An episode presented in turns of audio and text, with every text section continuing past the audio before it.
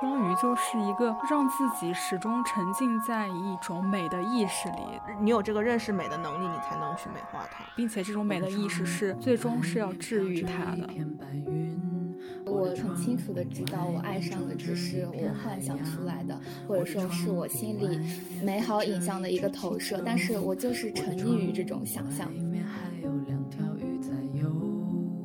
有意识的。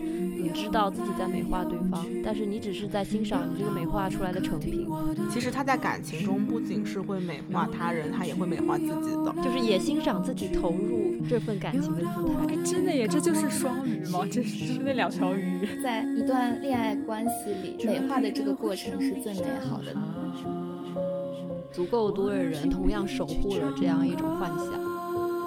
他选择在这个世界里去创造一些他的情感，或者你也可以选择这个世界去做一些比较功能性的逃避。那些地域上有花有草有荆棘，充满了我内心的一个跋涉的痕迹。大家好，欢迎收听科学未遂，我是凡。今天呢是我们的双鱼座专场。双鱼座这个星座很难聊，也是我们这几个星座准备起来最棘手的。首先还是先请我们今天的双鱼嘉宾给大家打个招呼吧。大家好，我叫陈笑，我的这个名字是来自雪莱的一首无题诗，其中的一句“不待夜平，陈笑，你和安宁拥抱，你今世的灵魂便会在寒霜中消亡。”嗯，谢谢。哇，这个开场就好双鱼，直接开场定调，我被双鱼震慑。双鱼是十二个星座的最后一个星座，可以说是经历了一轮的循环之后，它是十二星座中最抽象、最混沌、最模糊的一个星座。而这些表述本身呢，也构成了双鱼本身的特点。双鱼的原型是神秘主义者、做梦者、诗人、变形人。其实这些形象都很难具体的去把握双鱼到底是一个什么样的形象，但是通过这些表述，大家应该可以很明确的感知到双鱼携带的那种神秘的、流动的以及不确定的特质。不知道大家有没有看过《水形物语》这部电影，以及它的中文同名推广曲？它有一句歌词叫做“爱是水做的你”。我们一致认为，就是这个电影以及这个歌词是非常可以代表双鱼的典型印象的。哦哦，对。我看到你说他的原型是诗人的时候，就是我们可以刚刚从他的自我介绍也听，也可以看出来，他应该还是蛮爱诗的这样的一个小姑娘的形象吧。我想分享一下我们。之间的一个小故事，因为我们是本科的同学嘛，而且还是舍友。当时他有一个喜欢的男生，然后他喜欢那个男生的那个点，有一个点是因为那个男生会写诗，后后来这就成为了我们的一个梗。后来有人问我们，你们选男朋友的标准里面有哪些？就是哪些特质会吸引你们？然后我们宿舍都会就异口同声的说：“我不要会写诗的。” 就是会写诗这个点，实在是让我鸡皮疙瘩都要起来了。我不要我的男朋友会写诗，会写诗在我这里就是不行。再见。那陈笑现在还喜欢会写诗的男的吗？没有，现在男朋友完全不会写诗，吸取了教训。他当时他喜欢那个男生，就是很浪漫的那种，会在半夜去图书馆门口拉小提琴，你晓得吧？我怎么觉得有有点有点咯噔了？就是后来我我们宿舍一旦提到男朋友的形象，那我的标准第一个不要会写诗，第二个不要在图书馆门口拉小提琴。哎，但是我觉得怪不得他最后去转去了汉语言文学专业，因为我们专业是非常无聊的嘛。然后他非常勇敢的转了专业，然后而且是转了自己想要的，就是一个汉语言文学。专业，我觉得也是和他这个特质是符合的。行，接下来我们就正式开启今天的内容。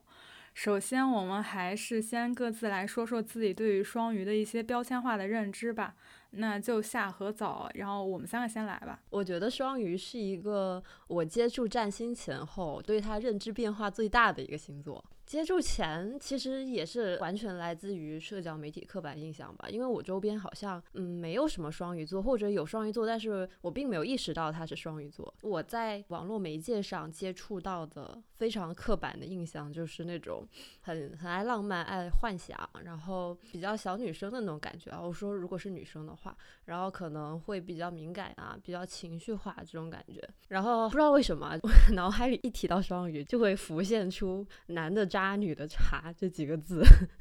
虽然说非常抱歉，就是对双鱼的朋友，但是这个确实是我在没有接触占星前对双鱼的一些非常刻板的印象吧。还有一个很好笑的事情是，因为我之前我不知道自己的除了太阳之外的其他配置嘛，直到去年确定了，呃，我的上升和月亮都是双鱼。我一开始非常非常抵触这个设定，就是有那种不可置信的感觉。以至于那时候看到这个配置的时候，我就开始怀疑星。盘的准确性，或者说它这个东西是不是就是一套骗局，或者怎么着的？当时是觉得非常离谱，因为在那个时候，我对我自己的认知是完全没有任何双鱼的东西了。但是当我自己学了占星之后，然后我就会逐渐的感觉到自己身上非常双鱼的东西，然后以至于到现在，其实我还是蛮认可自己身上属于双鱼的这些特质啊，或者说一些它代表的呃意象或者什么。东西，它在我身上融合的，好像还蛮好的。对，这也是我们之前说的月亮觉醒的会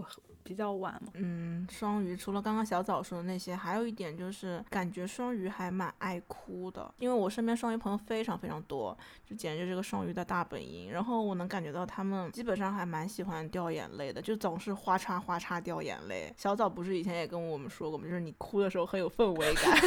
别说了，我现在也经常咔嚓咔嚓掉眼泪。陈笑也是那种会哭的那种类型，反正我是见过他哭过。不止一次，而且就是那种突然情绪上来了就会哭，然后我觉得双鱼还蛮爱哭的。我自己其实在此之前对于，包括我现在其实对于双鱼也没有特别深刻的认识，但是我身边接触到的一些双鱼，就我之前也跟你们提过嘛，感觉也是发展的不是特别完善的，然后也可能跟他的年龄有关系吧，不太成熟的双鱼，我看到的两个，然后他们两个都给我一个共同的，我觉得是人格里的可以称之为人格本质的东西，就是。我觉得他们很拎不清，然后这种拎不清，它其实更多的表现在感情里，就是一种很笼统的拎不清。然后拎不清的有一个表现就是情绪化，并且是那种很极端的，昨天是这个样子，然后明天就会变成另外一个样子。然后还有一个是双鱼，在社交媒体上，我自己感觉哦，是那个恋爱脑的代名词。当然，恋爱脑这个词本身也也已经被污名化了，就变成一个有点像贬义一样的东西了。双鱼女生嘛，也因此被污名化了一部分，我觉得。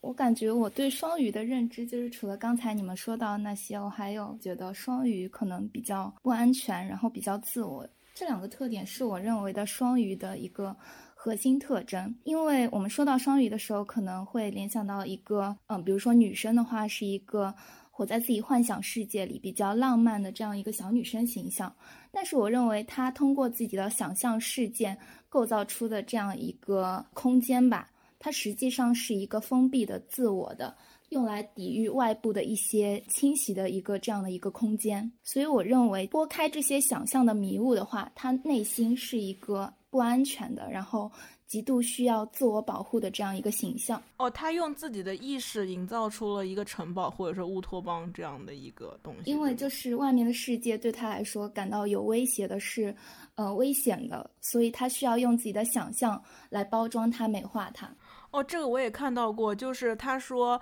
嗯，发展不好的双鱼很有可能过于就沉浸在自己的这个世界里面了，然后他就有那种逃避现实的倾向。对，这是我们下面一个问题要聊的嘛？就像刚刚陈笑提到的嘛，双鱼是会用自己的想象为自己构建一个安全的世界，这其实就是双鱼的力量的一种体现。双鱼的力量体现为意识，意识指的是就是情绪、情感、幻想，所有主观性的力量，而非客观的。嗯，书上说双鱼是意识本身的象征，在双鱼的世界里，客观的宇宙消失不见，只剩下庞大的主观性反应的网络。就是在我理解，双鱼的世界好像是一种纯粹的主观性的意识世界，它是一种去物质化的，这就给予了双鱼以非常强大的幻想式的情感力量。然后基于这一点，其实我本人也是有一些困惑的。就像我刚刚说的，为什么双鱼就是好像总是会体现为一种情绪化，就是好像是它的那个水箱那个情感的力量把它淹没了一样。想问一下，为什么双鱼会经常表现出一种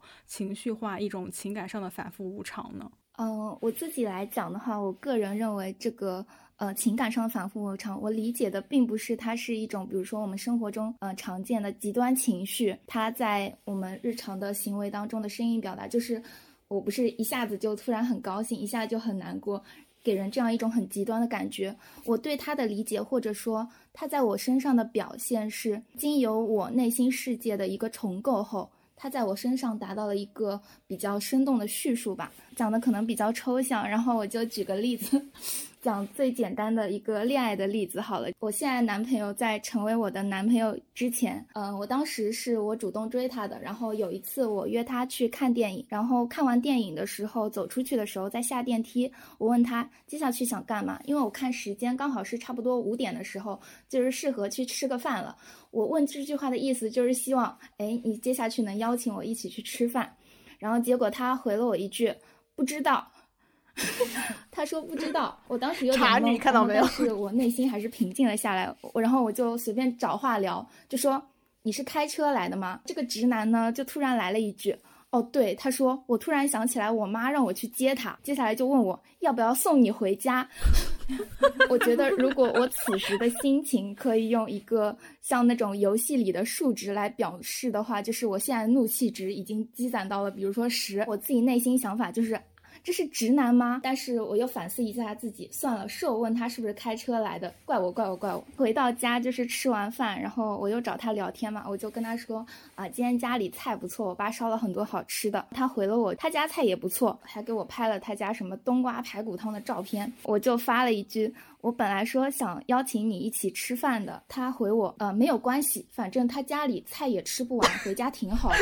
啊，什么东西？然后我当时就更生气了，我现在的怒气值可能就从十变成了一百，我就没有回他。我当时的心理想法就是全是打满了问号。我就觉得这个男的肯定对我没意思嘛，不然我为为什么说就是我想叫你吃饭，你就给我这种反应？五分钟以后，他可能看我没有回他，然后就又开始找我聊天，给我发了一张他在打游戏的那个截图吧。他说他正在打怪物猎人，打那个怨虎龙。然后我当时看到这句话，我我特别特别生气，我当时就整个一个爆炸的状态，我就心想啊，果然男人都没有心，就竟然看不出我生气，看来我应该立马放弃这一段单相思。内心内心戏好多啊！又没有回他，大概反正又过了十几分钟，他好像又给我发了一句什么，我不太记得了，但是我又没有回，因为我就是非常的不高兴，我的内心在做挣扎，我觉得要不要放弃他，要不要放弃他。大概过了半个多小时，他又给我发图了，我就。就呃心想这个人怎么这么烦，但是我还是禁不住我的好奇心，我去点开了，我发现他给我发的是刚才他在打的那只怪兽的尸体，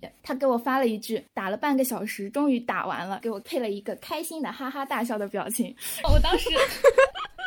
我当时突然就不太生气了，又感觉有点开心。我就觉得这个男的虽然很笨，但是有点可爱，但还是稍微有点生气。我就回他：晚上你要带我一起打这个游戏吗？然后他说：现在这么努力，不就是为了晚上带你一起躺吗？我突然就一点都不生气，变得特别开心，感觉就是整个这一个过程，可能其实。就并没有几句话，并没有几个表情，但是我在心里经历了一场很波折的一个苦情大戏。天呐，哎，你真的会对他的每一个 reaction 做出反应哎！而且她的男朋友是个双鱼，对的，怎么回事？那你有没有和你男朋友复盘过他当时的内心活动是什么？我后来跟他讲过这件事，他说他不记得了，就是一个直男，我觉得这大概就是直男双鱼吧。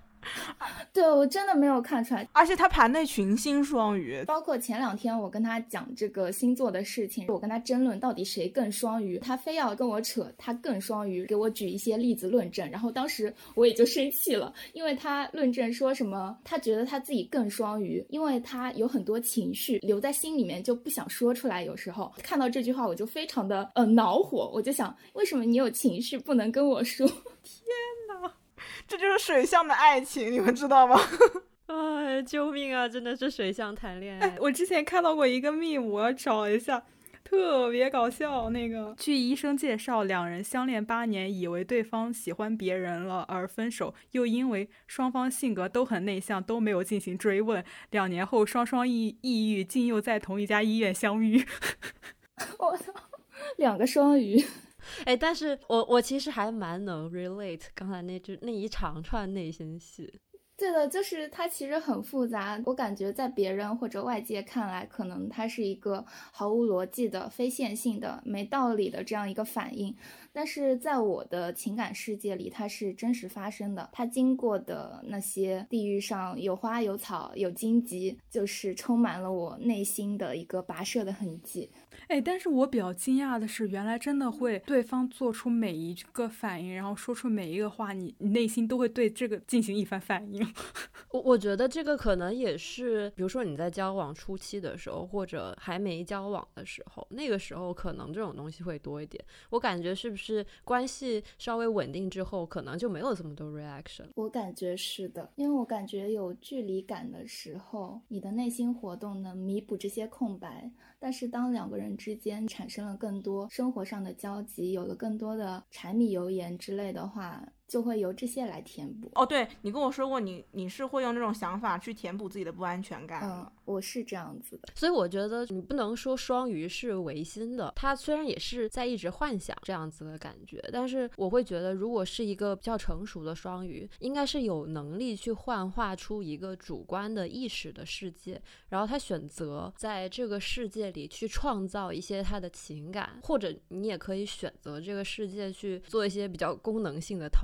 我会觉得这个东西是可以选择的，而不是说他一头扎进去他就出不来了或者怎么着。但就是发展的比较好的双鱼，他应该是有这种能力，主观的创造一个意识的世界。哎，说到维新，其实我们昨天刚刚陈笑跟我说过，他非常斩钉截铁的告诉我，我是一个唯心主义者。哎，展开讲讲为什么说自己是唯心主义者？其实我是承认这个世界它是一个客观的物质的世界，但是我觉得以我自己来讲，我活在这个世界上，我的存在对于我生命意义的一个延续来讲，是一种违心的。就是说，我觉得我活着是为了，比如说追求某种东西，嗯，它可以简单到是一种情绪，就。比如说，我活着是为了开心，我就是为了每天吃好吃的，做一些能让我开心的事情。往大了一些讲的话，我是为了追求我心里的理想，追求一种信仰。但是其实暂时来讲，我还不知道那是信仰是什么。但是我认为，小到情绪也好，大到信仰也罢，这些都是我支撑着我活在这世上的一些动力吧。就我上次看到那个有一个研究，他讲到了意念本身，嗯，是有一种物质化的力量的，讲的比较夸张跟极。端一点就是，确实你的心情、你的意念的力量，确实是可以去帮助你恢复一些病理化的东西的。就是它有一点，确实是你的理念跟你的信念感足够强的话，它是可以帮助你去改变一些客观的东西。这个我当时听完真是大受震撼。有一个心理学很著名的法则叫吸引力法则嘛？吸引力法则不就是说，当你意识上你足够想要去做这个东西的时候，你最后就一定会得到它。但是它那个的背后的心理学逻辑也是，当你足够。想要去做这个东西，你坚信自己能得到，然后这个东西就是你的世界也会帮助你。但它还是纯粹主观的感觉。不不，它那个定理是主观的，但是它的解释逻辑是客观的。它的意思就是，当你足够的想要去得到一样东西的时候，你会为他付出努力，然后你相信自己得到了，然后你这种相信的力量会让周围的人也会帮助你最终得到这个东西。但是我刚刚讲的这个研究，它是直接的物质化的力量，哎，我不知道它的疾病具体是有没有精确到哪一种疾病，就是。它好像确实你的好心情、积极向上的那种心态吧，是可以帮你恢复一些病理化的东西的，很直接的物质化的力量，这个还蛮神奇。我觉得这个东西就是，比如说你你住院了，医生嘱咐你说你不要想过多去想这个病，但是你听到这种话，你不就觉得是一种客套吗？我不会觉得。比如说我不舒服的时候，如果我一直在想我不舒服这件事情，我就会越来越不舒服。但是如果说我转移注意力，我去干一些。我今天本来就该干的事儿，就是按普通的那个步骤走下去，然后这样的话，我的那个注意力就会从我身上不舒服这件事转移开了。呃，再过了一段时间，我就会发现我好像没有那么不舒服了。但前提也是我我吃了该吃的药啊，或者怎么就是你的主观意识从这个东西转移出去的话，好像是真的，你就没有这么糟糕了。哦，说起来这个非常神奇，我妈她现在就是无我的状态了，在对待疾病这件事情上，她第一首先相信自己不会得病。第二，他得病了也不治，嗯，也不是说不治吧，就是说是什么感冒发烧喝点感冒药还是那种东西还是会的。但是他很神奇的就是，你就比如他之前头上面其实长了个瘤子，但这个瘤子在他头上长了很久了，他一直没有去动，因为那个东西也没有恶化吧，但是他也没有去具体做检查，他就是很神奇，他就坚信自己不会出事。然后之前有几次他也是那种大难临头，但是又真的是奇迹般的逃生了，导致他现在的心态就是这个样子的。然后他觉得，尤其是当得大病的时候，他就觉得就算是真的得了大病，他就最后要享受自己最后的人生。我之前觉得他这个态度非常不科学，然后非常的不应该支持。但是我现在想想，好像也没什么，因为我我妈真的是她信佛信的越久越坚定，就越来越给我一种她真的可以长命百岁的感觉。这个真的令我觉得非常的神奇，就意识的力量真的很强大。我现在是真的觉得我妈会长命百，也不是说长命百岁吧，我觉得她会比我活得久，甚至 至少比你想象中的活得久。而且她的身体现在也很健康。我想起来我妈，我跟你们说，我妈运气很好，她抽奖上会非常好运。你比如说我一定是抽不到或者抽三等奖，但是只要用我妈去抽，总是能抽到一等奖这样的一个情况。天哪，哇，这个这个是玄学这太玄学了。我觉得这个纯粹，比如说八公长得比较好，我觉得这个就是意识的力量，他很相信自己能中奖，然后他一抽就能中。他有运气加持，他本本身就是有运气的。不，我觉得也是有一种情况，首先他相信这个东西，他就会去尝试。比如有些抽奖，我觉得我自己肯定抽不中，所以我绝对不会去抽的，我觉得浪费我的时间。但他觉得自己能抽中，当他的样本量足够大的时候，他抽中的本身的次数就会更多一点。对，像我就是，我觉得自己是非洲人，我就从来也我也从来不抽奖。对对对，是的，是的。反正我妈就手的运气会特别好，但我不知道这是不是基于她非常大的样本量，不知道这个究竟是什么。但我觉得这里面也是有那种相信的力量在里面的。刚才夏也说到了，双鱼其实可能会有一种堕入幻想的危险。所谓堕入幻想，就是可能会沉浸于自己所搭建的那个世界里面，而不愿醒来，然后以此逃避现实。在我们的占星中，双鱼以及守护双鱼的海王星也经常会被那个占星师把它和美化、浪漫化、唯美，甚至是成瘾的东西联系在一起。然后成瘾的东西，物质的就比如说酒精，精神的就比如说艺术作品。那这个的话，就想问一下，当你们给自己构建了一个那样的剧场之后，你们是如何回到现实中的？你们是又是很难回到现实中的吗？嗯，我感觉我是会回到现实当中的，我会做出一些现实的举动，哪怕我可能我的内心、我的情绪还停留在那个美妙的幻想世界里，但是我会做出一些现实的反应来让它更具象化。比如说，我平时很喜欢写手账，我是一个手账儿。可能我写的手账也是比较空的吧，我不会像别人一样记录，比如说今天有什么任务没做完，或者是今天我明天有什么工作要做。我写的更多可能是我内心的一些想法，我一些我看剧的，或者是我在生活当中的一些琐碎的一些呃思考。因为我觉得我这个思考已经是很不切实际的了，但是我觉得我既然浪费了这么多时间在想这个事情上，如果我不再做些什么把它记录下来，那我这些思考。的时间不就白白流走了吗？他是通过手账把生活落到实处的。你会是那种，就是你的手账会有很多贴纸，然后那个呃胶带什么的那种的样子的吗？有时候会先贴好，然后再写，因为我一天不能同时做两件事情，我就喜欢把它们分开来做。装饰手账是一个爱好的部分，但是写手账的话，就是表达自我的一个时间。哎，我跟你们说，他这个手账的这个东西，真的是吉他盘内所有星星共同促成的。嗯，哎。那你说，你展开讲讲，我听听。展开，你听听，你听什么？你不是我，因为我跟你说，我之前年轻的时候，我也进行过一些文艺的尝试，就是觉得啊，我也要做手账，我还买了很多漂亮的本子、漂亮的胶带，然后漂亮的贴纸，就是每一次都无疾而终。我大概每一次都大概只能做十页吧，我就坚持不了。我也有这么一个阶段，后面终于领悟，不行，我不是这种人。对对对对，我不是这种人。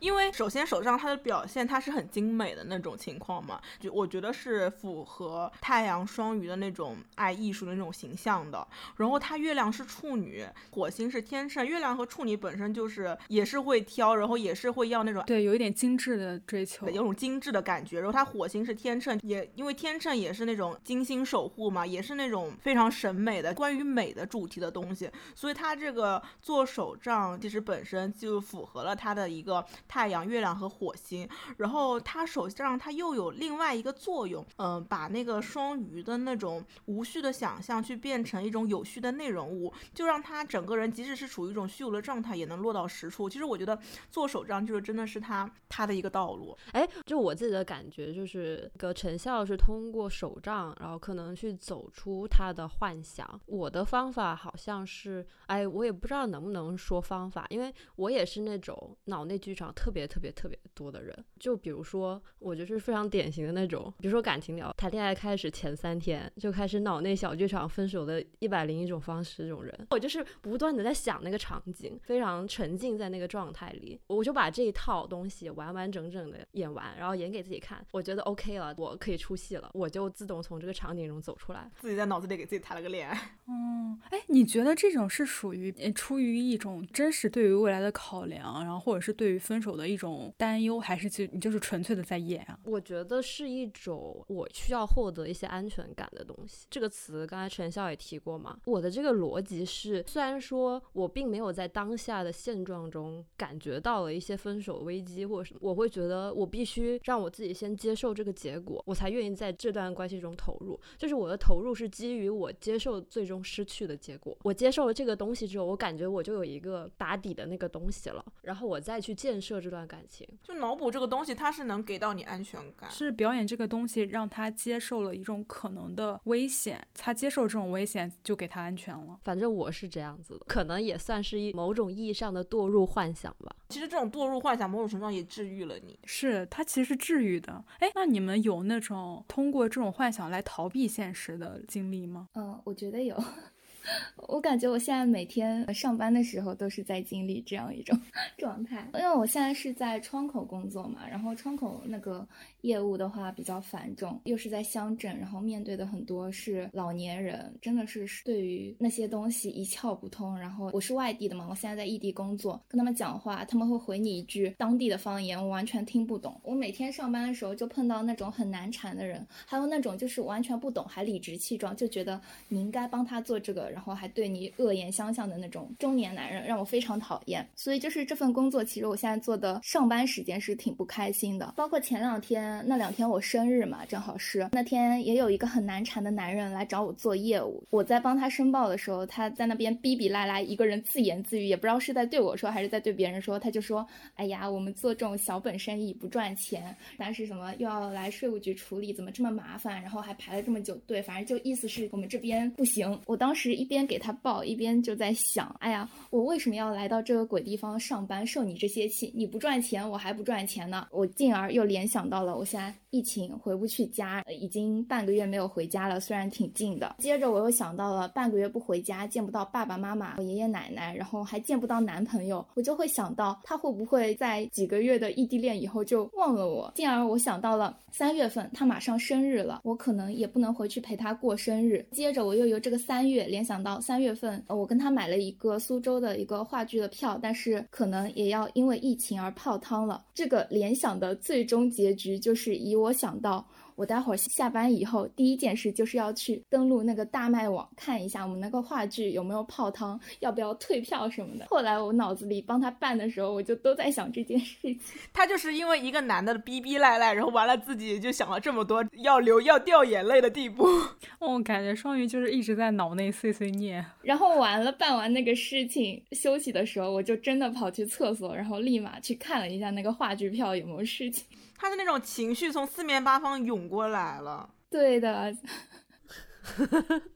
而且听起来感觉都是非常细微和琐碎的事情。是的，是的，对对对，是的，是非常非常琐碎。我还有一个问题哦，就是你们会在恋爱关系中会情不自禁的美化对方吗？或者说你们有意识到这一点吗？我想提这个问题，是因为我之前有看过一个金星双鱼的，我当时就问他是不是对于另一半有滤镜，并且金星双鱼的滤镜，我觉得可能会比太阳双鱼更重哦，甚至可能会爱上一个幻想中的人，他幻想中的那个人比他本人可。能要好很多，就是这个美化的问题，我觉得就是我确实是有非常严重的这个病。我指的是这种美化，可能更会出现在，比如说我单恋别人的时候，这个过程就是一个我不断的在美化对方的一个过程。Anyway，我是有意识的在做这个事情的，但这种美化也是基于一定的距离，这个美化才能够进行。然后这种美化不是基于说，哦，我觉得对方对我有多好，我们呃有某种可能性，而不是这种东西。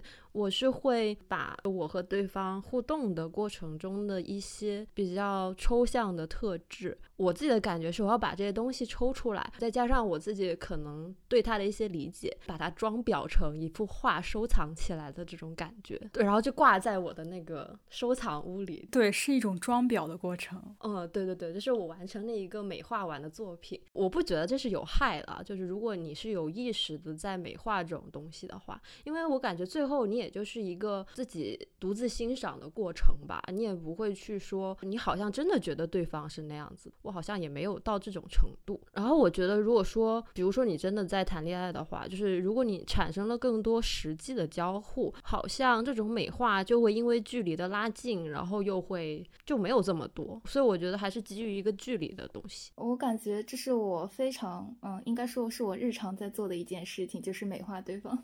我感觉这个美化。体现在恋爱关系里，可能表现的更明显一些吧。我觉得它对于我我的意义，就是给我一种比较积极的向上的一个力量。比如说，我大学时候喜欢一个男生，他很喜欢看书嘛。平时他其实不怎么来学校上课，我其实也不怎么能见到他。但是就因为某一天他在那个外国文学史上回答老师的一个问题，就是说罪与罚那个问题，让我对他印象很深刻。后来我就去看他的 QQ 空间。呃，他是个很老土的人，没有微信，只有 QQ 空间，就看他写的那些文字，转发的那些一些关于呃文学的东西，然后就了解到他很喜欢博尔赫斯嘛，然后我当时就非常的疯狂，就觉得啊，这样一个呃内心很有正义感的，很喜欢博尔赫斯的，很有文化的一个人，到底是怎样的一个内心世界？然后这就支撑着我去读一些呃有关博尔赫斯的一些东西，以及包括他喜欢的外国文学。这对于当时的我其实就是影响还是挺大的。嗯，在当时可能世界观还不是那么成熟的时候，接触到一些比较新奇的一些想法，一些嗯前卫的作品，这在恋爱给我的力量之外，是给我的人生一些意义的。你真的是那种我我认知里面比较典型的文学院少女。呃，其实。还好，我身上有部分性格是这样，但是另一部分我感觉我很像男孩子，就是我我也很中二，也很宅，喜欢看动漫，然后喜欢打游戏，也很俗。哎，不过宅跟打动漫、打游戏这个也确实可以构成文学院少女的一个面相。哎，我不知道陈笑，你对自己的定义是文艺女青年吗？以前是的，现在不是了，现在越来越庸俗了，太中二了，是吗？对的。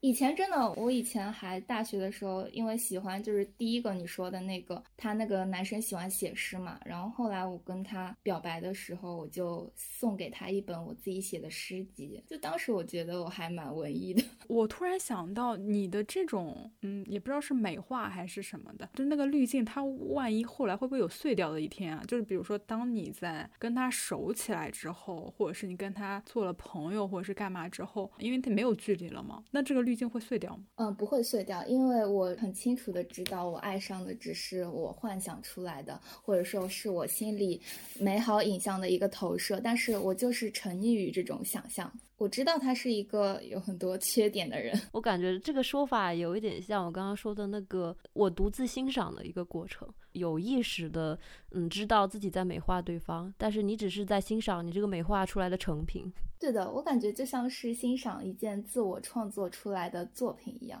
所以我觉得在一段恋爱关系里，美化的这个过程是最美好的。当你真正的开始跟他接触以后，接触一些柴米油盐、家长里短的东西，就并不会如之前的想象那般美好。哎，但是这样的话，不是就是只需要单箭头的单向度的爱就可以了？但是人是那个很贪心的，他其实是可以自己完成爱情的，对自己是可以的。然后你发现没？有，他说他送给那个男孩子诗集，还有一些什么事情的时候，其实他在感情中不仅是会美化他人，他也会美化自己的。就比如说，我是以这样的一个状态爱着这个人，然后有一种自我欣赏自己状态的欣赏倒影是吗？对，我是这么爱爱着你的，就是也欣赏自己投入这份感情的姿态。对的，我甚至会把它写成诗歌展现出来。哎，真的耶，这就是双鱼吗？这是那两条鱼。我觉得其实这样子说有一点美化自己的成分在里面。我感觉把它说的更通俗简单一点，就是我把这份感情这一本诗集送出去，其实也是一种索取。我刚才在开头就是说，我觉得双鱼是有一部分自我在这种想象之中的，因为我们在付出的时候，我们在构建这种想象的时候，我们当然也会要求希望能得到一些回应，所以我觉得是自我的。然后关于美化这个事情嘛，其实除了美化爱人、美化恋爱，其实还会有那种美化工作的倾向，给工作上一些价值。对的，我会经常在脑内建设我自己的工作很有意义，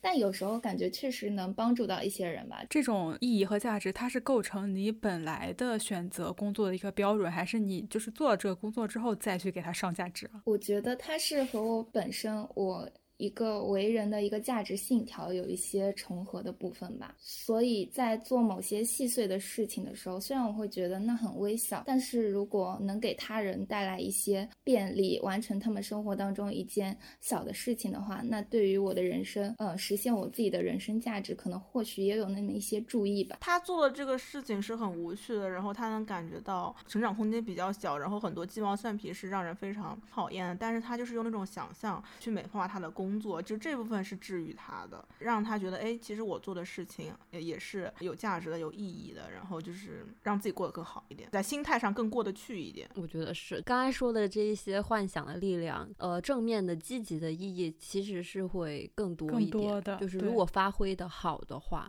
哎，那我听下来，我们这一趴，我感觉双鱼就是一个让自己始终沉浸在一种美的意识里，你有这个认识美的能力，你才能去美化它，并。且这种美的意识是最终是要治愈它的，但是这种治愈可能有的时候也会带来一些危险。对对对，因为你你比如说你在这个时候你应该去做出一些改变，你不应该再去过度美化它了，但你没有，所以过度美化然后上价值跟过分煽情这个东西，它确实是啊。还是逃避的一种吗？有点像止痛药，这东西治标不治本，但是确实止痛还挺灵的。但是你月经的话，你就确实只需要止痛就行了，就是你很难说你碰到的是一个月经的问题，还是一个其他的问题。嗯，我觉得生活里很多部分是只需要治标的。嗯，确实，小病的话其实都只要止痛，你让自己好起来，它这个坎儿也就过去了。只有在那些人生的比较重大的选择吧，或者一些。嗯，更加艰难的东西，那那种可能就不能靠主观的意识去逃避它了，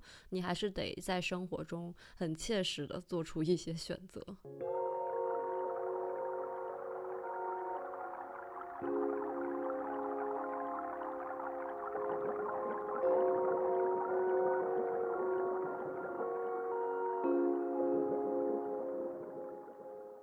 接下来我们想聊一聊双鱼的另一个特质，呃，来自于双鱼的变形与吸收的能力。书上有一句话，我觉得也是很提眼的一句话。他说：“双鱼不是鱼，而是鱼的家。所谓鱼的家，指的就是海洋，海洋本身。这个其实带到了双鱼，它有一个很明显的特质，就是边界模糊。说好听了一点。”就是，如果说双鱼是有颜色的，那么它是透明的，它可以沾染上别的任何颜色，而它本身却是透明的。如果说的难听和更具体的一点，就是缺乏界限感。想问一下你们，你们对于边界的这个东西是怎么理解的？然后你们有没有曾经被别人评价过你是缺乏边界感，或是缺乏分寸感之类的这种？你曾经就这么评价过我？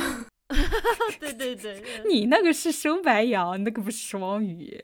我那个是海王星相位，好吗？因为我其实盘内虽然没有双鱼，但我的海王星相位很重，就是也是有双鱼的特质的嘛。但我感觉生白羊也没什么边界感啊。上升白羊也是那种，我确实是一个没什么边界感的人，倒也是。我自己觉得说，这个边界的模糊感和海王的那种混沌感是质感相同的。边界对我来说是两个维度的事情，一个是我们更常规意义上说的人与人的边界，第二个是事与事的边界。人与人的边界，我的理解是我好像不是那种对人特别没有界限感的人，就是我还是遵守一定的界限的规则，然后我也会比较有意识的去不要去冒犯到别人可能会在意的点。但是我觉得这个是完全是一种后天被教化习得的成果。然后就是我自己的边界，我是非。非常希望别人来入侵我的，非常希望。对，是的，就是我的边界是 totally open to others。我我希望更多的人来入侵我的边界，虽然这个人肯定是要被我筛选过的，就我希望被我筛选出来的人，他来主动的入侵我。对，还是有一种渴望交融的这种感觉。但是这个时候你不会再有那种危险的感觉了吗？他都 open 了，就不会了吧？是吗？嗯，但是我觉得，因为你渴望的是交融的那个感觉，我觉得这个感觉对你来说不是危险的。是你很想要去创造的一种结果。我昨天正好和一个双鱼的男性朋友出去，然后我顺便也问他这个边界感的问题，他给我的回答是他觉得他自己也是个没什么边界感的人。哦，我就开玩笑嘛，我就跟他说：“你这个指的是不是男女关系？” 然后他就说：“好像是这样。”他妈的，妈的，渣男合理化，就是把自己合理化了。你知道他给我解释是什么？就是他对这个边界模糊的理解是，他希望这个东西对他来说是一种更多的可能性，就是他希望人与人之间有更多的相处模式。他希望有更多的灵魂伴侣，也不是这个意思。他就是说，他也会遵守一些基本的道德。呃，对，基本道德。但是，比如说有些人在交往的时候，他就会非常自然且天然的觉得说。说哦，我现在有伴侣了，我要和其他异性划清一切关系，而且这个是他自发的去遵守，或者他觉得这个就没有什么问题。但是我感觉像我的那个朋友，他就是会在他的感情之外和非常非常多的异性，哎，但也没有非常多，但是也挺多的，就是同时建立一些一些还蛮深入的关系。但这个深入，我感觉不一定是有暧昧的成分，但是他不会为了他的伴侣去放弃这些东西。他在这个过程中可能也是。Enjoy 在里面，寻找一种他这个所谓的人与人更多的可能性嘛。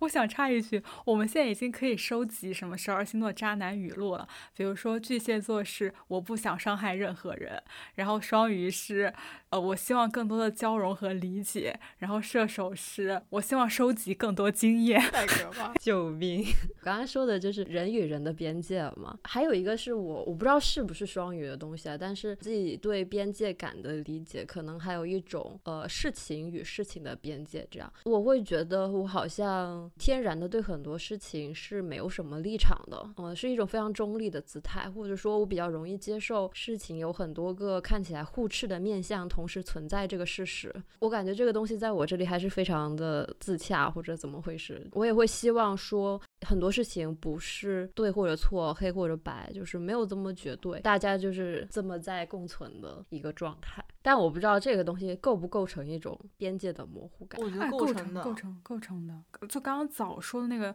他渴望交融，这个我觉得也是非常双鱼的。我今天下午在想的时候，因为我在想那个双鱼，它摆在水瓶的后面，其实就是它这里成立的东西是指向了，是经历了水瓶的那个人道。道主义之后进入了双鱼的一种彻底交融的，然后不分彼此的那种状态，就是一种文化精神或者是美或者是什么样的那种精神力的东西，它在世界各地呃流传，然后融合和交流，类似世界大同，对，有一点像那个感觉，我觉得是有一点像那个东西的。它在佛教里面是像有点像那个没有分别心，我妈就经常跟我说，就是学会没有分别心，就是有一点像大家都一样，虽然大家都不一样，但其实大家又都一样，就是类似于。这种东西吧，然后我感觉双鱼的宗教性其实也有点体现在这里的大同跟交融，然后还有一种。无我的东西，其实陈笑好像我和他的相处过程中，我感觉他也是会让渡自己的边界的。我也是个没什么边界感的人吧。这个边界感可能分为我对别人和别人对我。我这里所指的就是，当别人要求我做一些什么事情，或者是这件事情可能本来我内心并不愿意去做，但是只要他们请求说出一些合理的理由，我就很少对他们说不。所以在别人看来，我就是一个 很好说话的人。对他真的超级好说话。话，嗯，我可以讲一下我反正我很傻逼的那种例子，因为我也就是海王星象又很重嘛，加上我的生白羊，然后我其实边界也是很模糊的。但是对于早和陈笑来说，你们俩可能更多的是一种让渡边界，但对我来说，我就是要入侵。对，是是的，是的，我刚想说这一点了。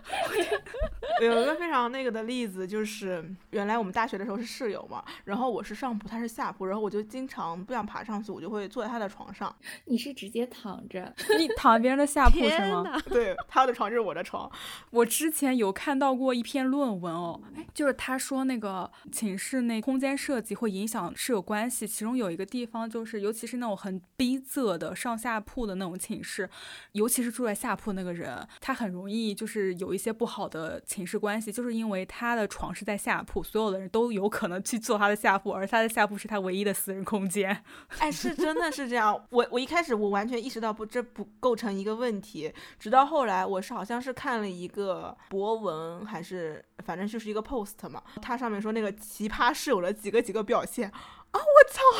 我居然是个奇葩室友。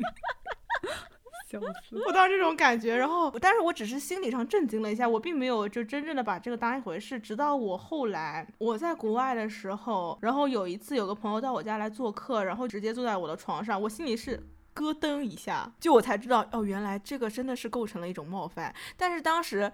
我就想。我也这样，他这样应该也没错。然后我合理化了他的行为，那我就让他做吧。但至此之后，我明白，哦，原来别人的床是不能随便坐，也不能随便睡。是的，尤其是你还穿着在外面跑了一天的衣服。哦，对对对对，我觉得我我会很注意这个。我不要说睡了，我连坐在人家床沿我都不会。是。反正我感觉这个边界，我确实是这一个入侵者的形象吧。反正你不是也跟我说，你觉得我需要在跟朋友的关系相处中更注意边界感这样的事情吗？你也就是这样提醒过我。嗯，但我也说不好，反正我感觉也要看那个人跟你的关系吧。因为怎么说呢，这些基本的礼貌性的，我觉得是要注意一下。就像刚刚那个不要坐床的这个东西，社交上的又无害的话，其实就还好。因为你的主动入侵也说不定会带来另一种。关系的可能性，就比如我这种，我这种非常希望别人来入侵我的，嗯，对对对对对，我就需要像夏这种人，然后我可能会和他熟的比较快。对，我觉得就是一些基本的，比如说不坐床这个东西，这种行为，我感觉是更属于一种社交礼仪的吧，这种需要注意一下。社交共识，我反正是挺缺少社交共识的。啊，但是入侵边界有一个好处，也可能也不知道是不是算是好处吧，但是可能是和我的那个上升白羊还有月亮天蝎配置连在一起的，就是我会直接对这个人有要求。比如说，当我感觉到他不够真诚的时候，我就会直接对他说：“请你诚实一点，请你怎么怎么样一点。”比如说，我碰到小枣这种的，我就会很享受。有的人他其实只想跟你说点场面话，但是当那个时候那个话我是不想听的时候，我就会直接的告诉他：“请你怎么怎么样，不要再跟我说这些乱七八糟的东西了。”哎，天蝎就是有底气这么做啊！我天，天蝎生白羊，我是挺有底气要求别人怎么怎么怎么做的。就当我认为我的这个要求是正确的、合理的的时候，完，这个又是和水平连起来。我操，你这个就是这一套体系就非常完整，一个入侵者的形象，一个有道德的入侵者的形象。你入侵别人，同时你的壁垒又非常的坚固。因为是月蝎吧，我其实很享受这个入侵的过程。我是会想要逼迫别人袒露一些真实的，不想跟他逼逼赖赖一些乌漆嘛里、乱七八糟的东西。是你的水碰到他的水，会有一些可能好的融合的效果。但是这种东西在我们风向很重的人这里不行，它会起反作用的。像你这种东西对凡应该是不行了，就凡的月彻应该会对这个很抵触。那我们是怎么成为朋友？对，但是你们两个是怎么熟起来的？当时我和凡熟起来也是我的入侵吧？啊，是是是。他在互联网上入侵了，我 感觉你也蛮享受这个过程的。但当时可能也是主要是没有人跟我聊 CP 吧。算了，就接受这个人的入侵吧。笑了，怎么会这样？确实，你就是经常会说一些让我很心悸的话。我就想说，哎，咱们两个有这么熟了吗？这种话也能说。我告诉你，关系的拉近就是靠他说一些这样的话。还好我们那个时候后来证明价值体系还有各种东西都是非常吻合的，然后才导致当时的入侵是可以被接受的。好了，我们可以聊下一段。我的窗户外面对着一车彩虹，我的窗户外面装着一袋宇宙，我的窗户外面放着一箱啤酒，我的窗户外面还有海盗船在游。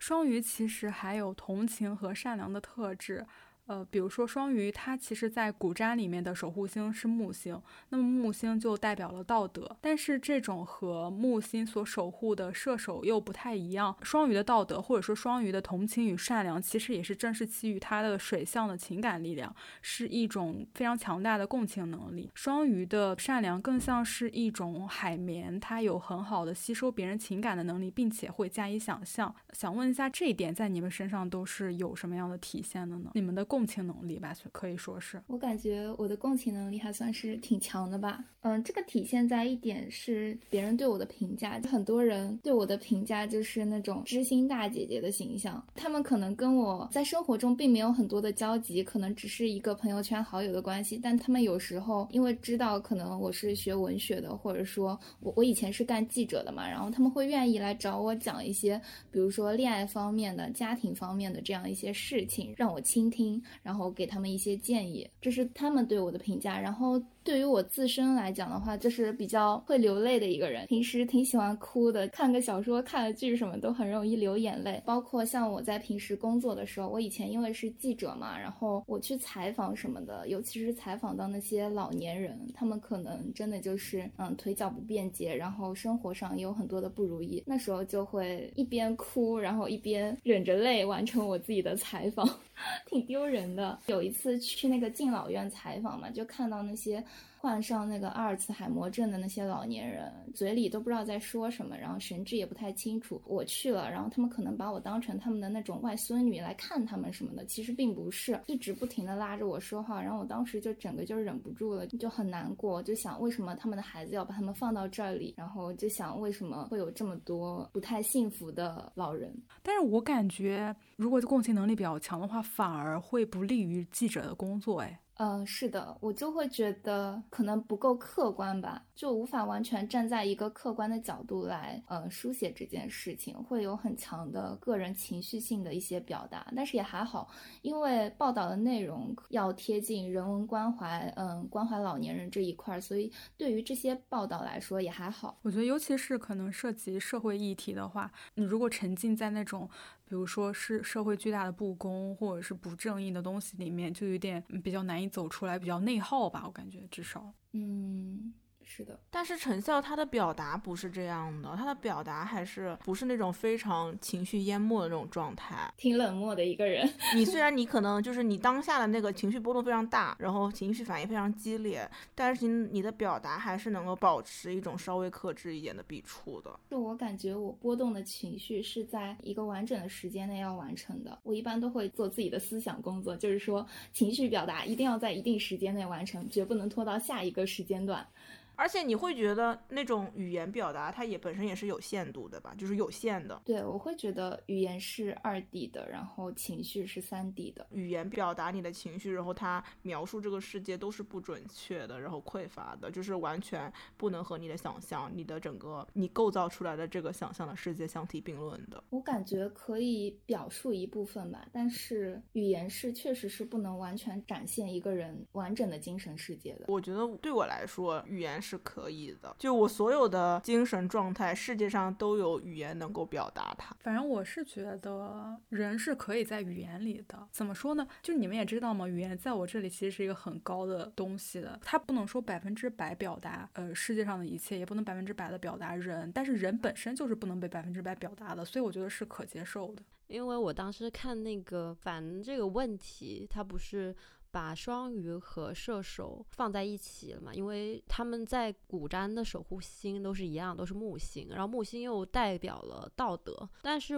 我会觉得它和射手的区别在于，就是木星代表的道德是，比如说像法律啊、哲学啊、宗教。我会觉得它可能更像是人建构出来的，为了使社会更有效率且文明的运转去使用的一种人类的共同价值体系。嗯，木星代表的道德是这种东西，但是像守护双鱼的海王星以及双鱼代表的那种道德是更模糊的，对，是混沌的，而且是一种很悲悯的力量。它是从个人出发，它没有受到周遭影响的，是那种从最原始的感。感性出发去同理一个人在这个情境里的体验，但是它并不是是把一个人放在一个道德的框架里去审视这种感觉。我觉得双鱼的道德，呃，或者说他的同理心和善良是。基于这个层面上的，他是基于同理的、同理心的，基于自己天赋本能的。他可能这种同理和善良，有时候和道德是甚至是两种相反的方向。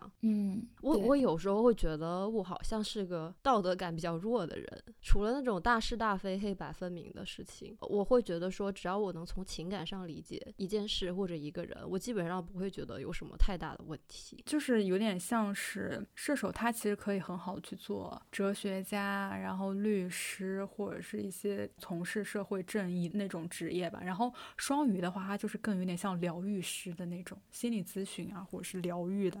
什么之类的那种职业。这两种形象所代表的不同的道德和情感的力量吧。陈笑，你在共情跟同理的时候，你是你会把自己想象成。那个当事人，然后去想象自己在经历他所经历的痛苦，然后产生的一些情感，还是你就是怎么样呢？我是在共情的时候很容易和自身产生连接的，不管把它想象成自己，或者是把它想象成和我相关的某个人，我都是一定要和自身产生联系的，因为我觉得我是比较以自我为中心的。呃，涉及到的事情一旦与自己产生关系的时候，我情绪上的反应会特别强烈，这就是为什么只。要碰到触动到我的事情，我就会产生很强烈的反应，因为那是和自我的一部分息息相关的。然后大部分这种情绪很可能是消极的，是不被理解的，是当它被踩在泥土里的时候会产生的是一种不太正向的情绪。因为当人在一个比较快乐的情境下，很难产生这种悲悯或者是同情。但是当你陷入那样一个绝境的时候，你自身如果是你作为那样的人，你会希望有人来给你一点安慰，去拉你一把，去找到你的珍贵之处，去发现它。我会设想，如果我是那个人的时候，我会不会希望有人能理解我？所以当我带入他的时候，我很容易对他产生共情。哎，这么说的话，其实我好像我身边的双鱼都是，你不一定他的道德感有多么强，但他都还蛮善良的。他就是是一种情感性的力量吗？我领导是双鱼嘛。前两天我领导在路上看到一只就死掉的小鸟，因为他要去上班，然后他就嘱咐她老公把那个小鸟给埋起了。然后他纠结这个小鸟的问题，纠结了好几天，因为好像后来怎么又找不到，又怎么，反正有一些基础的善良在。我因为我最近有在想到这个问题，之前夏他不是一直说自己水平，然后没。没有什么共情能力，然后情感力量比较弱，然后比较冷静理智嘛。我其实从你说这个话的时候，我后面就一直有隐隐的在想，因为我是一个情感世界非常丰富的人，然后我就在想，我到底是一个理性的还是感性的人？包括我周围的人对于我的评价，其实也还是以理智为主的嘛，就对自己的自我认知产生了怀疑。最近我有点想明白了，我感觉我好像确实我的共情能力不是很强，我感觉我对于我的情感的来源，然后对于很多苦难或者是。痛苦，或者是别人际遇的一些情感的波动，其实来自于理解，而不是来自于共情。我我很难感同身受，很少有事情可以引起我的情感波动。但是当我可以理解的情感足够多的时候，我就可以形成一种类似于共情的效果。但我其实本身并没有真的在感同身受，或者是怎么样的。对，就比如乌克兰这个事情，我当然也是反战的，但是你并不是基于对人民的同情，而是基于我应该理解人民、应该同情人民这样一个基本的立场，是吗？哎，那我还是。蛮纯粹的，就是我觉得这个东西是很朴素的出发点，对于生命的珍贵，我也是，我也这么理解，生命是珍贵的，所以我们应该怎么怎么样，就是，所以它还是一种理理解，你背后是有一种因为所以的关系的，它还是一种理解，无论你是情感上的或是逻辑上的，我并不是说就看到一群他们，比如说民众的图片，然后感觉到非常 emo，然后感到非常的同理心，然后才这样子的。是的，我感觉这种虽然也呈现了一种共情的效果，但其实它还是非常的质地，还是非常的冷的。因为我也是最近才认识到这一点的，我还一直以为自己是个共情能力很强的人，但后来发现我不是。那么接下来我们想聊的一些话题，其实是跟想象、幻想和真实有关的，这也是我们遗留在水平那一期的一个话题。然后新来的观众可以点回去我们水平那期复习一下，可以精准点我们的 show notes 里面的。那个时刻，首先我们想先来聊一聊很具体的东西。嗯，书上还有一句话说，想象是双鱼的视力，呃，想象其实是双鱼的天赋。我们经常说水星和金星的双鱼，或者是水星和金星和海王星有很强的相位的话，这个人的影像感受力，或者是他的视觉想象力，或者他的一些别的想象力会很强。想问一下，那个陈笑，你在感知影像，或者是更笼统一点，感知艺术上面有什么比较特别的能力吗？我感觉可能因为我本身是学文学，所以对于影视艺术啊，无论是绘画这一类，天生就有一定的兴趣爱好吧，算是这样子。从小的时候就比较喜欢画画，后来就迷上了做手账嘛。做手账的话，因为我感觉相比起画画来说更简单一些，因为它是用已有的东西去拼凑一个画面，包括用印章什么的不同的印章来拼凑出一幅具体的图景、一个故事。嗯，这些对于我的生活都是有一定的注意的。我能从这些创作当中感受到一定的乐趣，包括获得一些平静。我跟你们说，他真的是那种很文艺的那种人。有一个呃场外小剧场，就是我们不是在做这个播客的时候要画那个头像的嘛，然后我就找过他，就是因为他在我心目中是那种画画很好的女生。不，我画画真的很差，我已经好久没碰过我的数位板了，所以我都不会画了。你看，他甚至拥有数位板。哎，我也拥有数位板。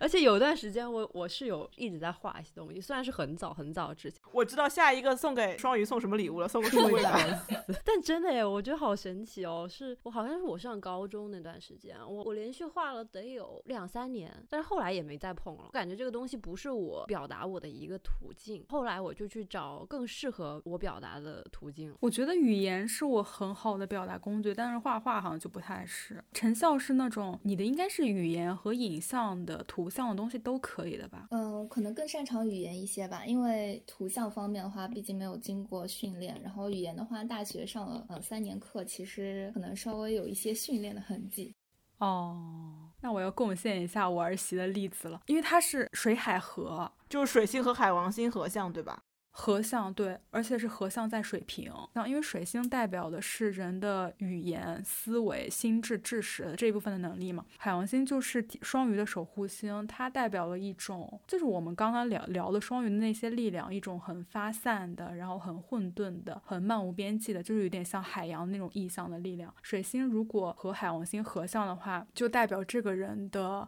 艺术感知能力很强，然后他也有很强的创作能力，尤其表现为影像吧。相比于文字类这一类的语言，视觉类的语言是他更为擅长和熟悉的，有点像他的天赋一样的。然后这个东西在他身上体现的有点太过于突出了，他的影像感知能力非常非常非常的强。他是强在就好像视觉的这个东西，如果作为一门语言，他好像就是天生就具备了这种语言。他无论是理解别人，然后阅读。还是自己使用这门语言的能力都非常强，就包括他摄影啊，还有干嘛的。他之前推荐过的一些那个作品嘛，里面有一部是那种完全没有叙事的，就是纯粹的影像的诗。影像里面每一帧它都很复杂，然后并且是都是有一些你也不知道是不是隐喻的东西。反正整个电影它都没有任何叙事的，它就是一些影像拼贴的诗。他能够从这个影像里面攫取出来一一些东西，然后并且加以创作，我觉得很神奇。他应该也是喜欢那个。陀螺的电影的，就是《水形物语》的那个导演，那个导演他的一系列作品也都是很都蛮双鱼的那种，很深海的那种非常奇幻的视觉美学。然后他合相在水平也是加重了他对于艺术的一些感知吧，而且还给他的审美里面赋予了未来和先锋的东西。对酷儿，他审美酷儿的能力非常强。游来游去，游来游去，游进我的水，我的口去，游来游去，游进我的薯片，我的暖水瓶。嗯，接下来我们可以来聊聊琳娜贝尔了。这个也是我们在水瓶那一期遗留下来的一个问题。嗯，我们当时想说，把水瓶的真实和双鱼他们所带来的那种想象般的真实进行一个对照，然后来以琳娜贝尔为切入点聊一聊这个问题。想先问一下陈笑，你对于琳娜贝尔或者说是迪士尼游乐园的那一整套的东西，你有什么自己的认识吗？我对于类似琳娜贝尔之类，嗯，虚拟的。一些嗯动画形象，对他们是喜欢的，觉得他们很可爱、很漂亮，然后会做出一些可爱的小动作。但是我的这种喜欢仅仅是停留在表面，就是既不了解他有什么背景故事，也并没有和他互动过，也没有去过迪士尼，特意去见他，买过他周边，这样的一种很表面化的喜欢，就是别人喜欢，然后我知道了这样一个流行事物，嗯，我会发觉，嗯，他确实是有可爱的吸引我的点，所以我会稍微用一用他的表情包啊，这样子。但是要说具体的话，并没有多深的刻的感情。他就是那种喜欢文具、喜欢漂亮东西的那种喜欢的心情。他就是把灵儿贝尔等同于这些可爱又漂亮的小事物了。我就是，我觉得这也反映了一个正常的双鱼的心态中。他就是喜欢这种外表，这种梦幻可爱的东西，然后他其实是不太会去深究这里面的东西的。那你会觉得琳娜贝尔他会带给你一种虚假感吗？因为我有一个月亮双鱼，然后水象很重的朋友，我当时不是很了解的时候，然后我就嘴欠说了一句，我说那那个工作人员怎么怎么样？他当时就跟我说不可以喊他工作人员，你要喊他琳娜贝尔，他就是只小狐狸。他的意思是，他就是这个小狐狸，你不要去想他背后的那个人。哦，他是模糊了那。那个边界的，对，你会觉得他是一个人，还是一个那个形象小狐狸？嗯，我会把它当成两部分来看待。我的内心深刻的想法就是，我清楚的知道他是一个。嗯，扮演他的一个真实存在的人，但是就我通过看视频，像我上次在 B 站上看一个一个小姐姐，好像是考试考得不好，还是怎么，就是失恋了，反正就去迪士尼去看贝尔，然后贝尔就好像给她送了一朵花，还是什么这样的一个视频吧。当时看的，嗯，感觉挺开心的，就是感觉自己也被治愈了。他带给我的这样一个感受，让我觉得是真实的。因为我虽然知道清楚的知道它是一个虚假的这样一个由人工创造出来的事物。但是因为它是有人的痕迹存在的，所以他做出来的一些举动，包括他露出的一些可能并没有什么变化的表情，像你说的一些你可能并不能真实理解的那些狐狸语之类的，我觉得他是真实的，就是他给你的安慰是真实的，他想给你一些快乐是真实的，所以我觉得他是很矛盾的一个东西，在我心里，就是我知道它是假的，但是我愿意享受由这种虚假的事物给我的一。一些安慰，哦哦，我觉得这不就是那个构成了守护神奇里面的一种很重要的心态嘛？足够多的人同样守护了这样一种幻想，因为他刚刚说快乐是真实的，然后什么享受是真实的，就还是很双鱼的纯粹意识的那个东西。我想起来一个例子，就是我也不知道我在哪里看的故事，有一个琳娜贝尔的扮演者，后来去扮演了另外一个人，被他的一个粉丝可能是什么东西认出来了吧，然后去拥抱他，然后说什么什么。话，所以我有的时候在想，就与其他是我们说他是内胆或者怎么样，其实就是两个人就隔着一层壳子在互相给予温暖的过程。如果说真正对于。这个迪士尼的琳娜贝尔，他们是真正喜爱的那种心情的话，而不是那种对潮流的喜欢的话，那其实我觉得他们其实是会有一些更加深刻的东西在里面的。其实哦，我想先说的是，就是内胆这个词非常强烈且真实的冒犯到了我，即使我不是迪士尼的粉丝，我是真的很强烈的感受到了一种冒犯，因为这个词实在是太泯灭人性了，他完全不把那个工作人员当做人，对他完全不把他当人。内胆这个词是反人，反人性。反人性，哦，而且特别冷漠，太可怕了。我觉得这个东西就是他所谓守护神奇，你落到很真实的人类的语境里面，跟情境里面，它就是会变得很丑陋的。那个，我感觉神奇的缝隙和阴影真的是无所不在，包括他们在网络上面的很多衍生的一些行为，可能还有现场的一些行为，都感觉也是很丑陋的。所以我感觉就是他们守护的只是他们想要的一个很甜蜜的那种很梦幻的粉红。色的一个，但是又是一种较为肤浅的幻想，就他也不会去深究。天哪，我如你如果说的那个法兰克福学，就批判学派一点啊，所谓守护神奇，就是迪士尼创造出来的资本主义美梦，资本主义的陷阱，文化工业产品是吗？我我最近对琳琳娜贝尔有了一个新的认识，她其实琳娜贝尔跟之前的玩偶又不太一样，因为我们之前说过了嘛，她没有文本，没有 context，这就让琳娜贝尔本身变成了一种分布式创作，她的人格。他的形象，他的一些行为是由大家，这个大家包括了人偶演员，也包括了跟他来互动的那些观众，大家共同创作的。就比如说那个今天夏在群里面发来的那个亮剑那个表情，然后还有一些他的一些性格上的一些特点，比如说喜欢穿漂亮裙子啊，他又不是那种很典型的那种西方的那种童话公主的形象。大家跟他互动的过程中，会创造出一些梗跟一些他的形象，然后这个形象会不断的被大家加工，不断的被大家加工。然后那个，我觉得它还是一种代餐。刚刚其实是陈笑说的是一种给予你快乐交流的那种理想玩伴的代餐。我看那些视频的时候，你能感觉到他们确实是在进行一种面对面的一对一的交流。这里面的主体性关系，我感觉是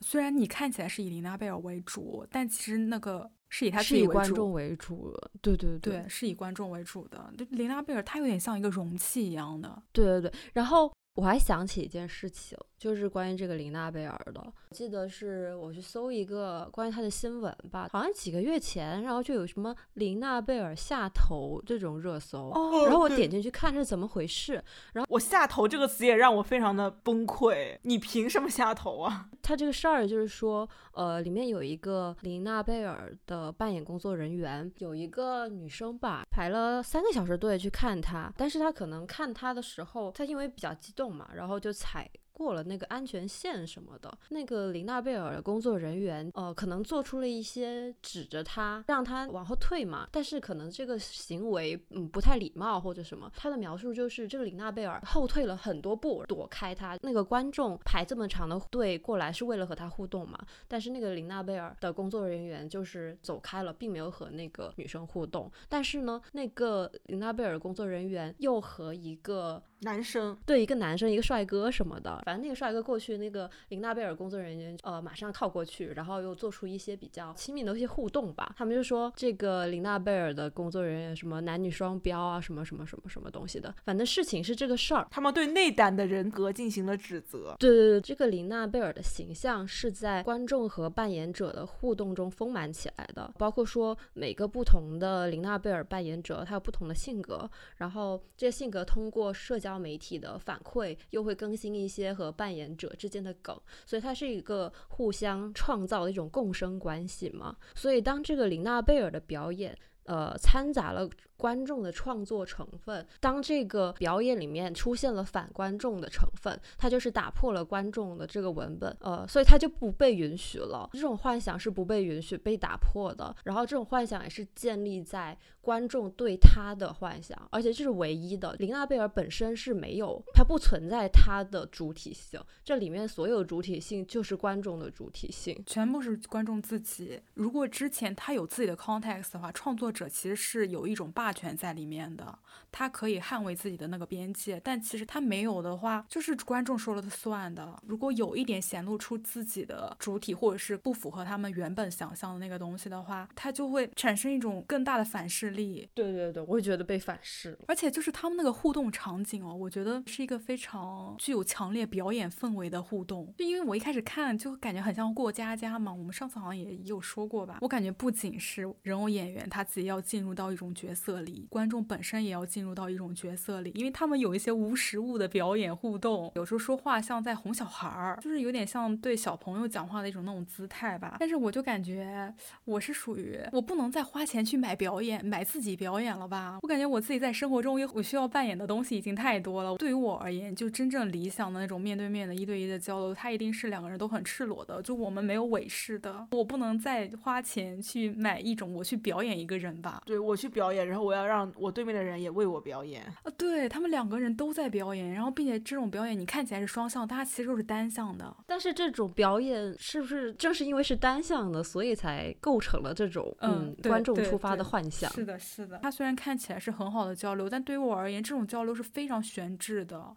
我既要表演，我也不能真的表达。我还要进入到一个特定的情境中。但这个其实跟迪士尼本身的文化也有关系。迪士尼所营造的那一种很自由、很快乐的梦幻国度的那个理想的那个画面，对于我而言，有点有点过于 fancy 了，我有点接受不了。嗯，就是那种很梦幻的东西吧，在我的个人体系里面，是我甚至不需要它来说服我，因为我知道我不会被说服，因为那种很 fancy 的，就是有点西方的那种梦幻美学，在我的个人体系里面是不成立，是会被排异的。我觉得西方很多东西都显得太轻易了，太轻盈了。哦，太轻盈了，并且这种轻盈，它其实是堆在累累白骨之上，就就是它有很沉重的东西，但是它做出了一个装裱的很好看的东西给你看。但我也会觉得，大部分人对迪士尼这种 fancy 的东西的心态也是。我买一个门票，买一个一天的门票，我就在这一天里相信你。然后我出了这个乐园，我就我就不会再 care 你这套叙事了。我感觉很多人都是这种心态。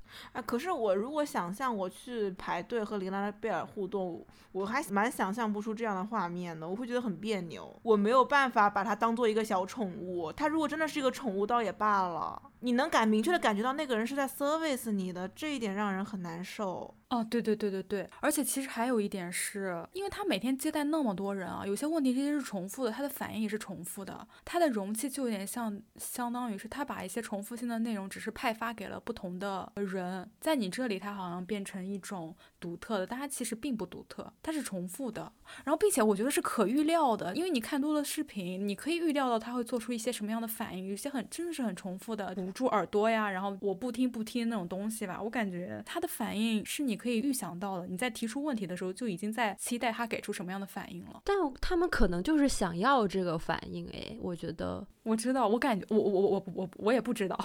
我因为我毕竟也不是他们，我只是感觉他们可能是需要这样的，我猜测他们是需要这样的。但是这个东西在我这里是不太成立的。刚才夏说就是他很明显的感觉到林娜贝尔有一个 service 的成分嘛。但我会觉得琳娜贝尔和其他的一些迪士尼玩偶的区别也，呃，有一个是说，我会感觉就是之前的那些玩偶会更加 service，比如说和你亲密的合照，呃，反正就是一些非常中规中矩的那个服务吧。但是琳娜贝尔，我感觉由于它的就是大家都说顶流嘛，对吧？它和其他的一些迪士尼玩偶可能是也有一点点特权在里面。就比如说，它是不是可以就是在适当的范围内，它对观众做出一些。比如说踩两脚哦，我不听，我不听，像这种，就虽然说你也是在 surface，呃，可能从比较直观的态度上来说，他并不是那种很直接的 surface，但是这个东西是他人格的一个画像，他需要表演，他在对你表示一些不耐烦，并且这个东西是观众乐意看到的，对他们是 expect 这个东西发生的，这好像有点像，因为琳娜贝尔她感觉是有一点赋予了女性力量和独立，还有一些然后民族的东西在里面吧，是不是有一点像那个。还珠格格呀，就是很明显的力量那种感觉。你刚刚说他顶流，然后他们好多人其实说他是销售冠军，因为他带货应该是蛮强的。但是这个东西我不知道在迪士尼体系那里有没有构成它的玩偶演员的一些特别的福利，好像是没有的吧？哎，说到这个，我想起来，嗯，我以前在微博看到有一个人很喜欢琳娜贝尔，就是很上头的那种喜欢，就真的喜欢，不是那种对流行事物那种短暂的喜爱。他为什么喜欢琳娜贝尔？就是是那个表情。包那个射箭拔剑的那个表情包，就是他是在这种捍卫的举动里面，可能是有感受到某种原则性的，感受到某种力量感的。这个行为让这个玩偶高度人格化了。但其实这个东西也是分布式创作出来的耶，我会感觉其实是可能是这个人偶演员他比较的有 sense。比较的有网感吧，对人偶应该是灵光一闪创作出来的吧？这个动作是未经设计的，因为这个就是让人有一点上头的感觉，就是这点我还是很能理解的。但是这种所所谓的原则感，那随着扮演琳娜贝尔的工作人员他不再扮演这个琳娜贝尔了，这个东西不就失去了吗？不，它固定下来了。它这个东西虽然是灵光一现的东西，对，它被传到网上了，然后这个人这个琳娜贝尔的就是形象又丰满了，然后。他又被固定了。他又会去呃有意识的做这个设计好的动作。，对，然后他也会，我觉得他会加强这个形象设计。那我觉得这个就很符合大家对一个独立女性的一种幻想。我感觉就是一群人在供养着一个资本的玩具和偶像，就感觉在喂奶一样。我我觉得我对于他的理解和对于他的接受，还是更多的来自于人偶演员。我上次是因为看到了就是正面连接他写的那个文章，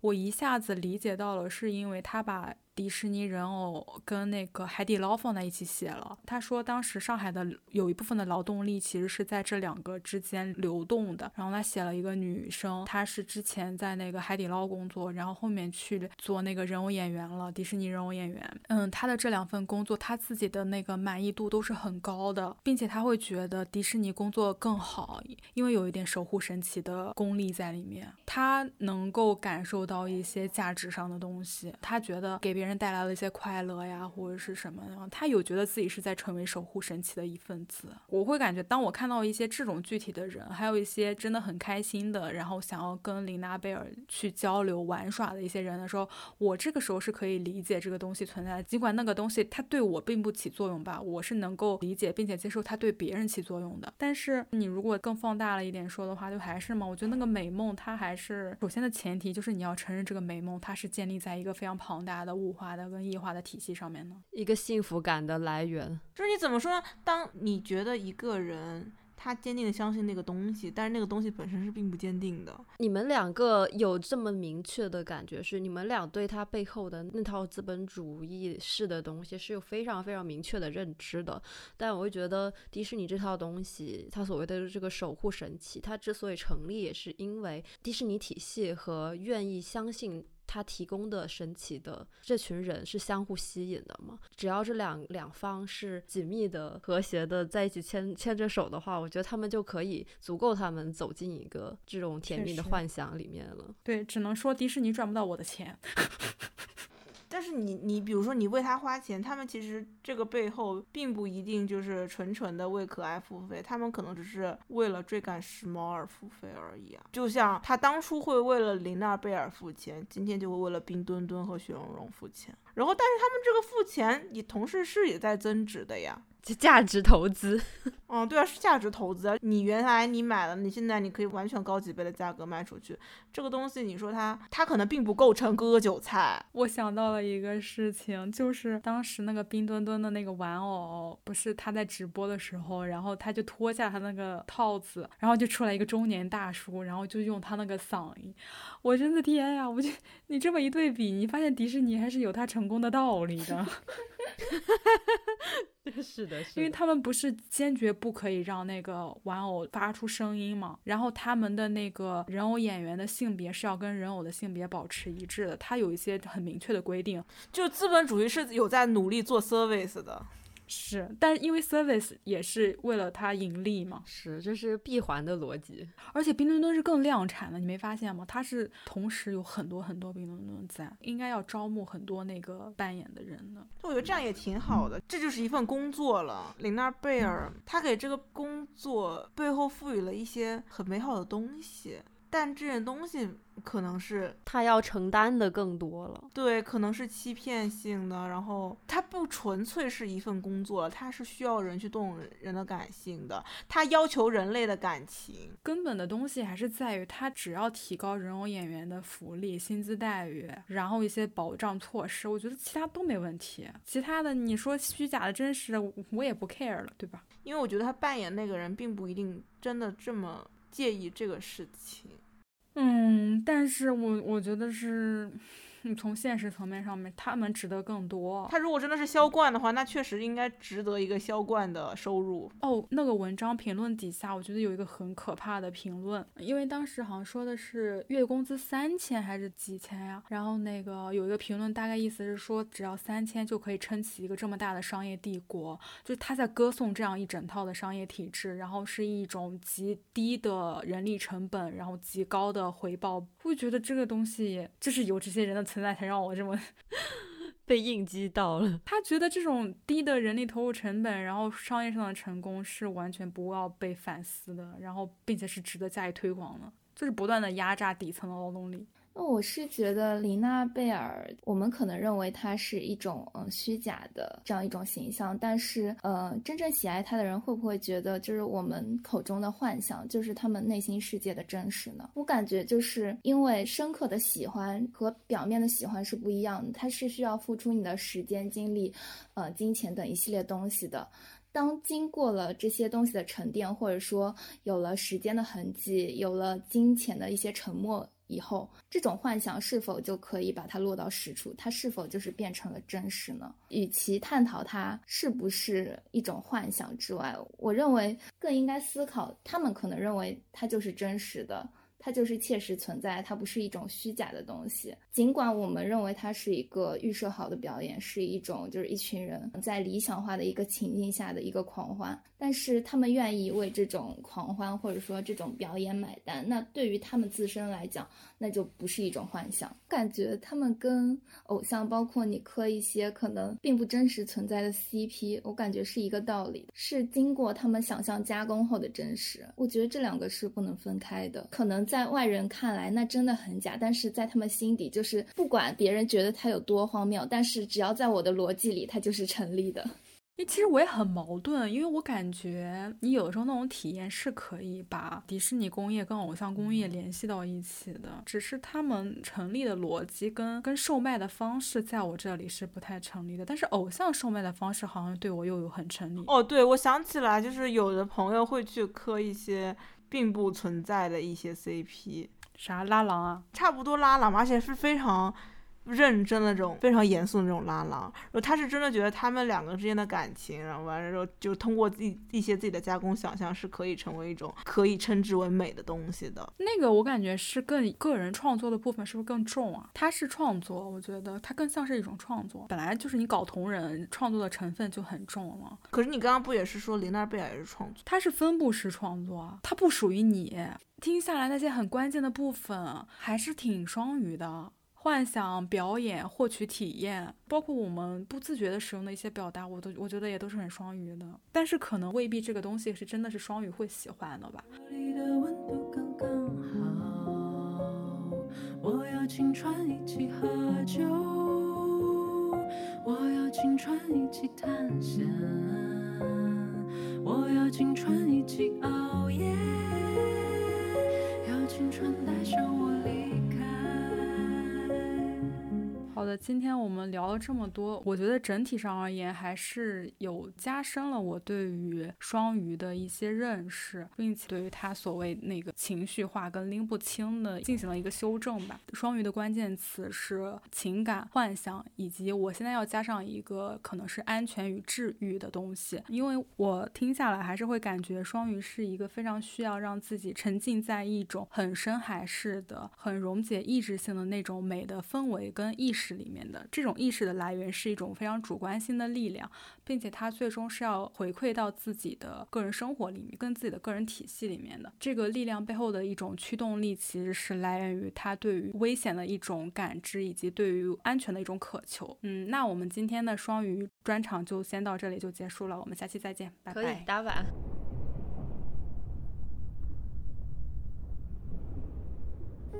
我下午在网盘找资料的时候，发现了我大学时候写的一些诗，其中有一首我觉得很适合用来表达双鱼，也表达我自己。它其中有一句是这样写的：“我是冬夜里升起的晨光，攀上了河流的手指；我是泡沫，是名为我的影子。我的想象同我的身体一样真实。”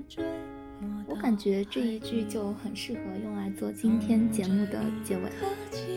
因为对于我而言，那些时常盘旋在我脑海里的跳跃的想象也好，幻想也罢，都是我灵魂挣扎的真实痕迹，是我用以对抗生活无意义感和外界侵袭时候的绝妙武器。其实我一直在想，跳出幻想是不是应该成为双鱼的人生课题？但此刻我的答案可能是否定的，